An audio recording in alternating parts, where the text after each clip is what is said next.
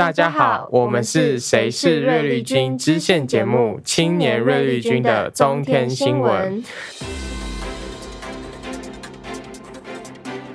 宗教人带你看宗教事，我们就爱多管闲事啊，不然你想怎样？我是今天的节目主持人孔安，还有我的三位伙伴。嗨，大家好，我是欧秋。大家好，我是阿 K。大家好，我是孔锵。那今天的主题是宗教新闻之灵异事件簿。那前几集的部分，我们都是讲与时事新闻比较相关的议题。那我们今天来聊点别的。哎，那你们有听过就是神明帮助警察破案之类的新闻吗？那我之前我超喜欢看《台湾启示录》，然后他有时候会分享一些，就是他节目里面会有一些关于就是神明帮忙破案的内容。我这边刚好有两则可以分享的故事。在两千零六年，一则恐怖的凶杀案。那个当时，一名妇人因入监将她的女儿寄送给了同居的男友，而同居的男友却从来没有将他的女儿带来探监过。妇人出狱之后，觉得事情奇怪，于是将去寻找警方的求助。而当时，那个警方找上了同居的男友，同居的男友将他们带到了当时他在基隆的租屋处。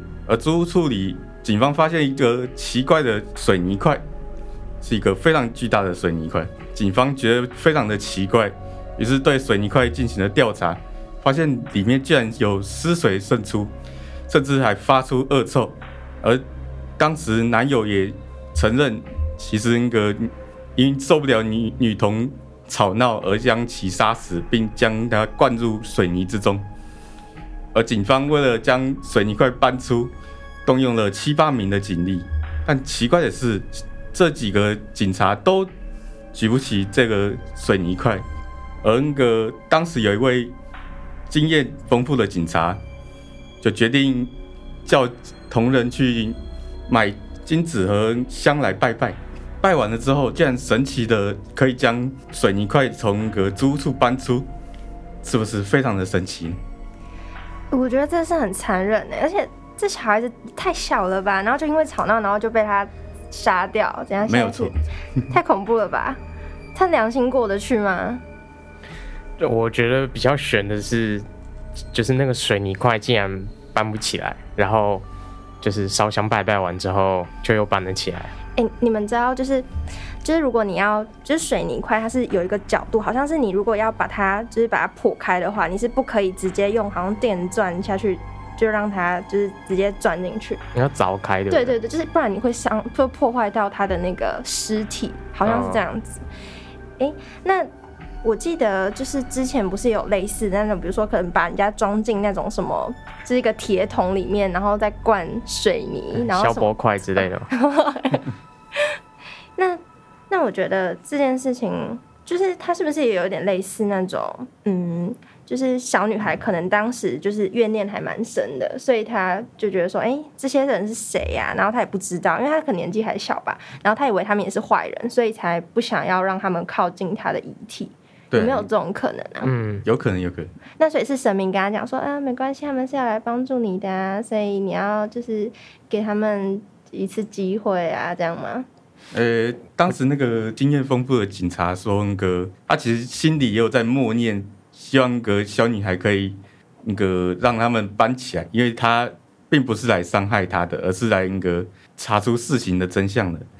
那我觉得应该可能神明也有或多或少的帮助他们来进行破案，毕竟这是一种很伤伤天害理的事情。嗯，那其实也还好啦，还好最后他还是有顺利的把这个水泥块，就是把它可以带离那个现场，不然那个小女孩的冤魂会一直在那边，好像会变成什么地府灵嘛。对啊。哎、欸，那你还有就是你还有类似的事情，那你还有其他故事可以跟我们分享吗？哎呦，这边刚好有一则，两千零八年的琼林溶尸案也有发生类似无法解释的事情。新竹县六家派出所黄兆峰，两千零七年的时候，受到朋友的邀请，去前往了竹北的宫庙。当时乩童看到了他，并且指定上他要上来拜拜。而当时神明给了他一个启示，说半年之后会有一件大事。指定要由他来解决，而且并且写上了“琼林”两字。当时黄派出所长觉得此事奇怪，但也没有多想。可是过了半年之后，突然又接到两位民众的报案电话，两位都自称死者托梦看到了山顶上的大塑胶桶，有个人头从塑胶桶中跑出，人头一直死盯着他们。而且神奇的是，也有警局同仁看到了相同的场景。报案民众后来坦承，有人协助要他们协助弃尸，但凶嫌用盐酸浸泡尸体，并且装在一个塑胶桶里毁尸。两名报案人亲眼目睹了恐怖的溶尸之后，吓到不敢协助，于是找上了警方来协助。而直到那个死者频频托梦之后，两名。嫌疑人才终于来报警。黄兆峰与报案民众相约碰面的地方，也正好就是琼林这个地方，并在两名凶手的租屋处里逮捕了两名凶手。哎、欸，那神明其实在冥冥之中都会帮助我们呢，所以人在做天在看这句话其实是有道理的。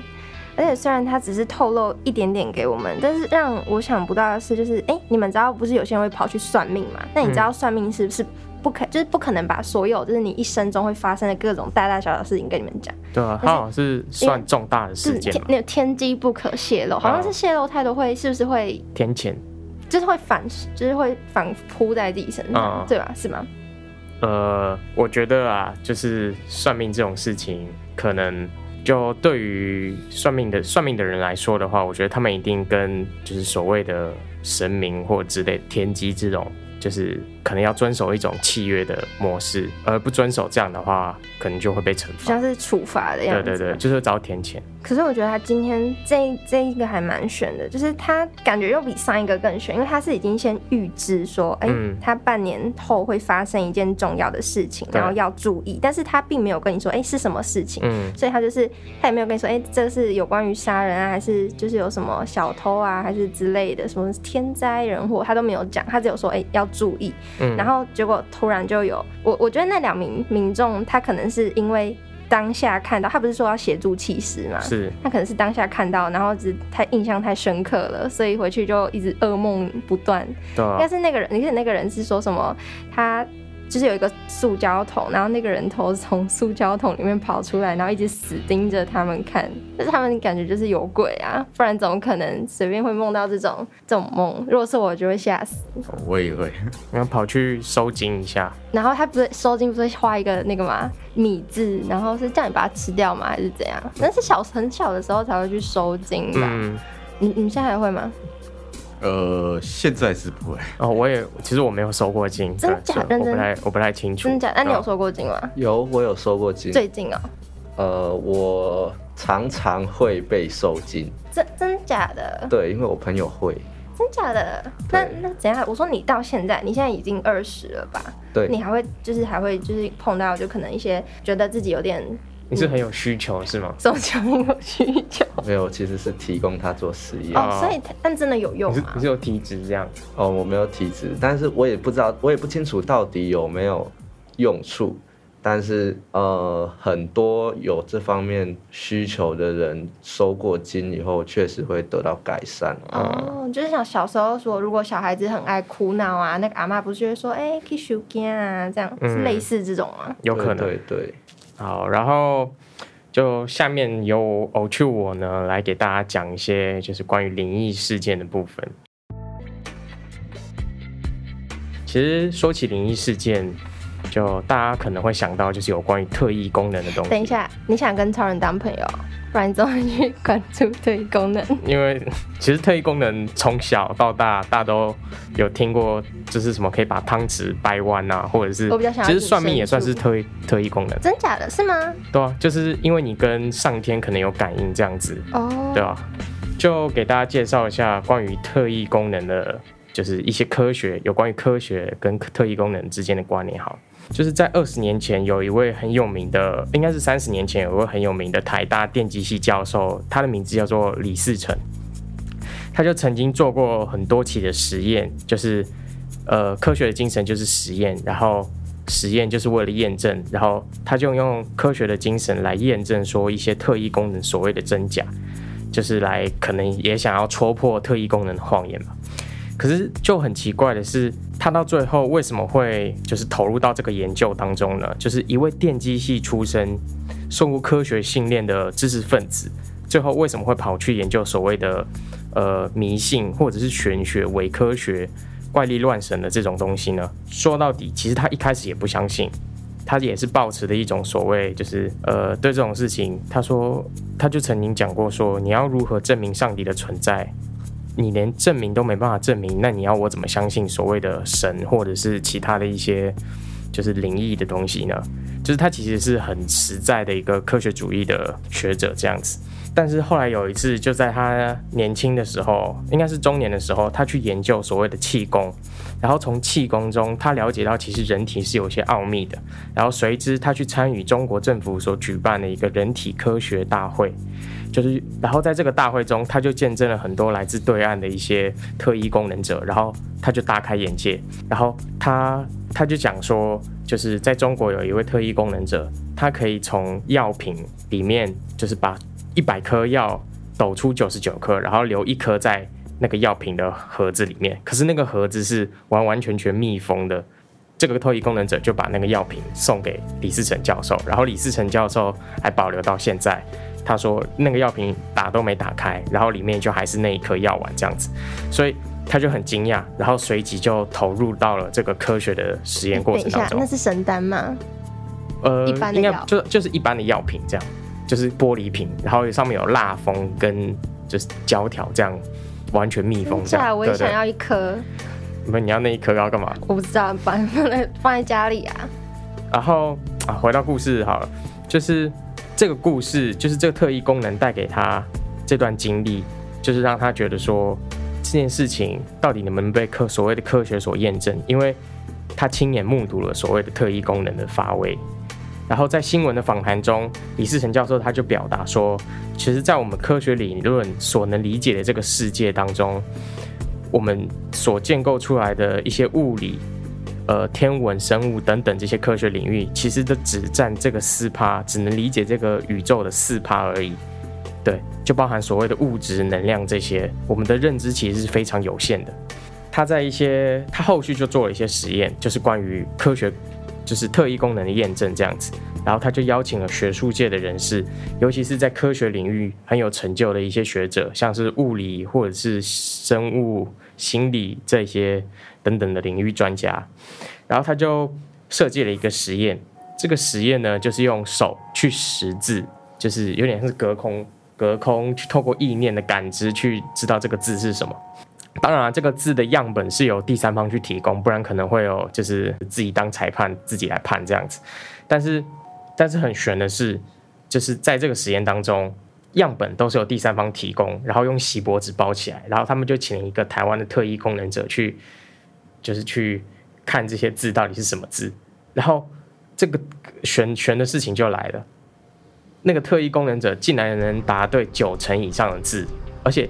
这些样本还是由第三方所提供的字，然后最悬的是什么？最悬的是有一个物理系的教授，他随手写了一个字，用锡箔包进去，丢到那个样本里面，然后那个特异功能者他就用手去摸这个字，去感应这个字的时候，他就说他看到了一个很奇怪的东西，就是看到一个光，然后光中它其实是有一个黑黑的人影这样子，然后这个教授写的字是个什么字？他写了一个佛字，对。就其实是因为这个“佛”字之后，才开启了李世成教授对于后续的一些宗教、宗教灵异或者宗教一些感知的一些实验，宗教性质的实验，就其实是一件呃很神奇的事情。这个实验就是也被很就是在二三十年前的台大也是轰动，就是也是轰动学术界这样子，对。我觉得他做这个实验其实还蛮不错的，就是我觉得因为有些人其实对宗教。是有带有一点自己的偏见，嗯，对吧？就是他们就可能会觉得说，哎、欸，太迷信，就是有点科学至上的，因为他们觉得说，哎、欸，我们都已经是就是就已经是现代二十一世纪了，怎么还会去相信这种就是可能我们一般科学没有办法解释的事情？对对啊，但我觉得他做这个研究之后，就其实也还给宗教人一个尊重吧。我觉得是给宗教一种可能性吧。对对对，对就是你不会去否定他，但是你也不会说，哎、欸，我肯定就是这样，就是一个介于一个中间值吧、啊。而且就是就是先树立一种未知的感觉。对，那我觉得其实有些东西它不是用科学可以去解释的，但我觉得还是要去尊重说每一个的见解啦。就像我觉得他做这个实验，他可能一开始也说，哎，他一开始不是说他，嗯，也是保持着一一开始不信嘛，对，但是他又透过实，就透过他实验呐、啊，然后又就是又加上您刚刚说的佛字的这个实验，然后他就是正式的觉得说，哎，那真的有可能是存在这个现象。对对对，他就是用科学去。就科学本来就是要理解我们不知道的事物，嗯、对吧、啊？所以就是很难讲说到底是不是迷信还是怎样。嗯、所以就是反而是宗教，其实它是有一种无限的可能吧？对，我觉得它是需要去尊重啊，尊重不同的，就是不同每每个人的意见都不一样，它是尊重每个人的见解，是对啊。哎、欸，那孔强，我问你哦，我觉得你你今天今天特别安静，你要不要来跟我们分享一下？你有什么灵异故事想跟我们说的呢？好啊，那我来分享一则，就是跟第一则故事，还有第二则故事，还有我们刚才说的收金都有一点关联的一个民间趣谈。这是呃发生在外岛澎湖，呃大约三十年前、四十年前左右的乡村。在白坑地区，哦，这是我听一个地方长老说的。那个时候在澎湖有一个常驻警官，啊、他姓严，然后他在村庄的时候巡逻，遇到一个老妇人。这个老妇人她很特别，她头发披散，呃、啊，恰行裸体，就是我们没有，就是他们说的没有穿衣服啊。他讲话就是，呃，他也他可能有一点精神疾病，他是平常行为比较疯癫，讲话比较颠三倒四，身心障碍这样。是呃，人家澎湖俗称的硬偶，就是他讲话会含糊不清。然后这个时候就是那个严姓警官啊，他看到这个呃老妇人，然后他就叫他的绰号。哦，他的绰号是硬偶球，因为我刚才说他，因为他的这个呃讲话方式，让村庄里面给他这个名字。然后就是因为他说，呃，你再不把衣服穿起来，我就要把你抓去警察局。然后就让这一个呃老妇人记恨上他。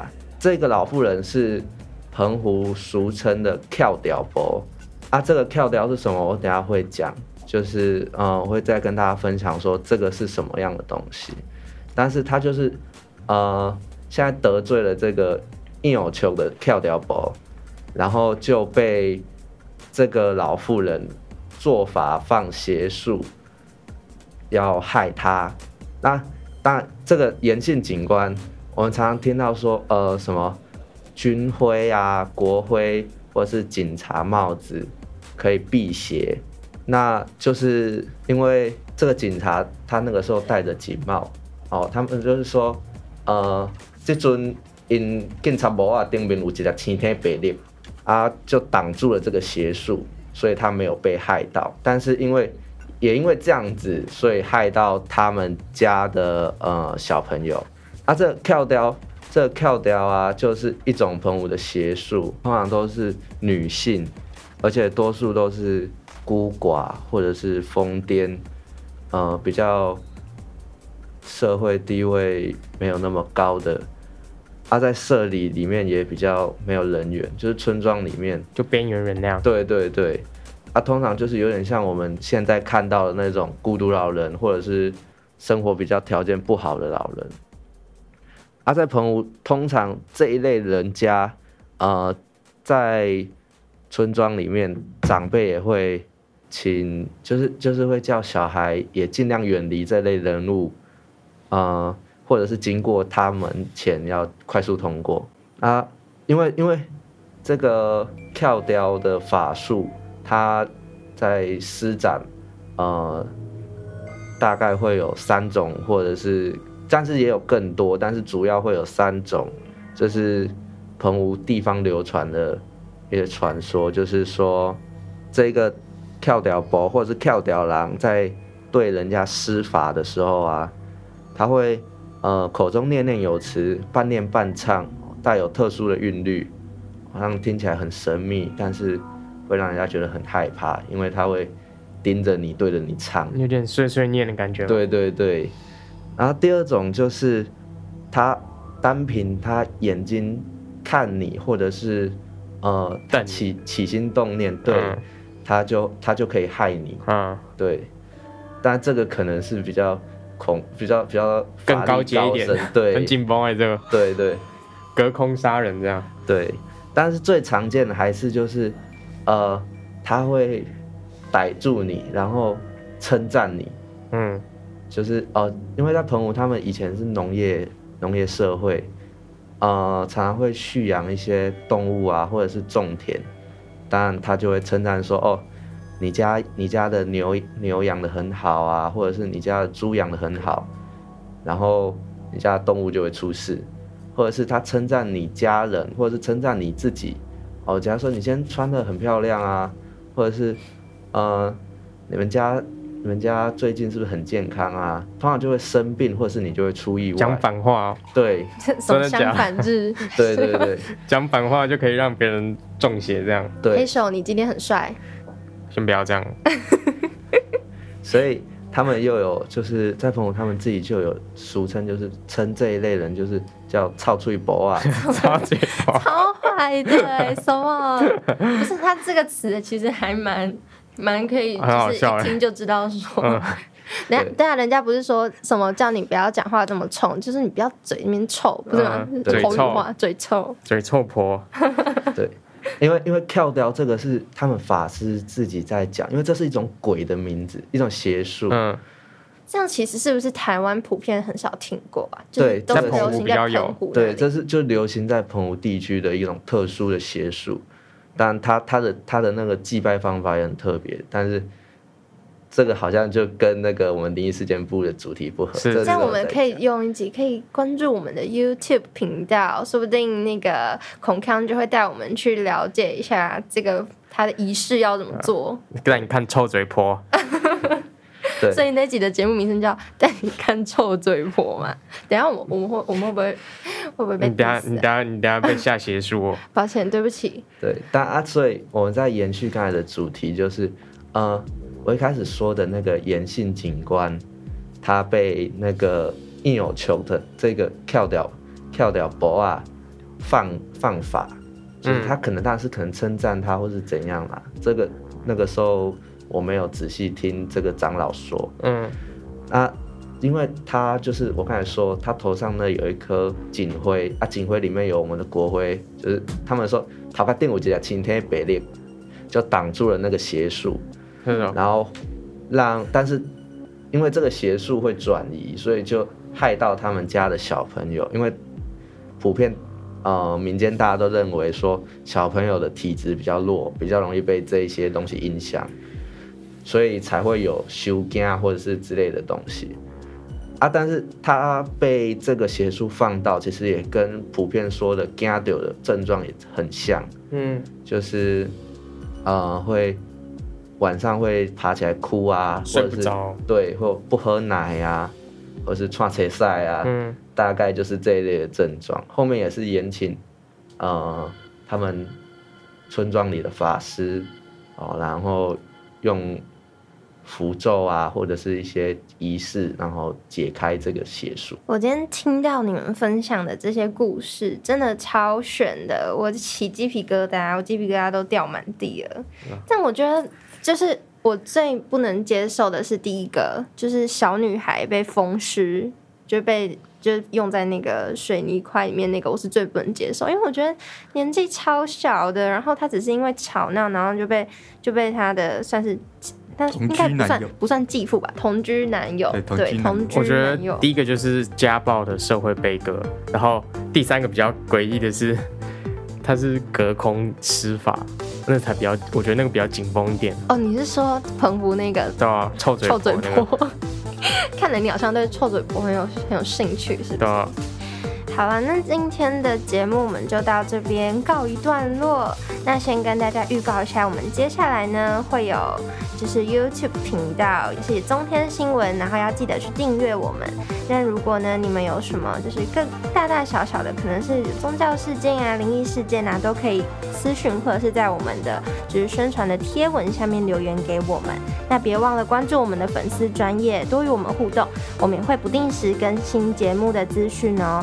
那那我们的 IG 就是那个中天新闻，打中天新闻就会出现我们了。那很荣幸可以就是跟大家来聊聊这个灵异的话题。那今天谢谢记得分享，对，记得分享。那今天谢谢我的三个好伙伴跟我们聊那么多。拜拜。那我们嗯下集的 YouTube 见喽，拜拜。拜拜。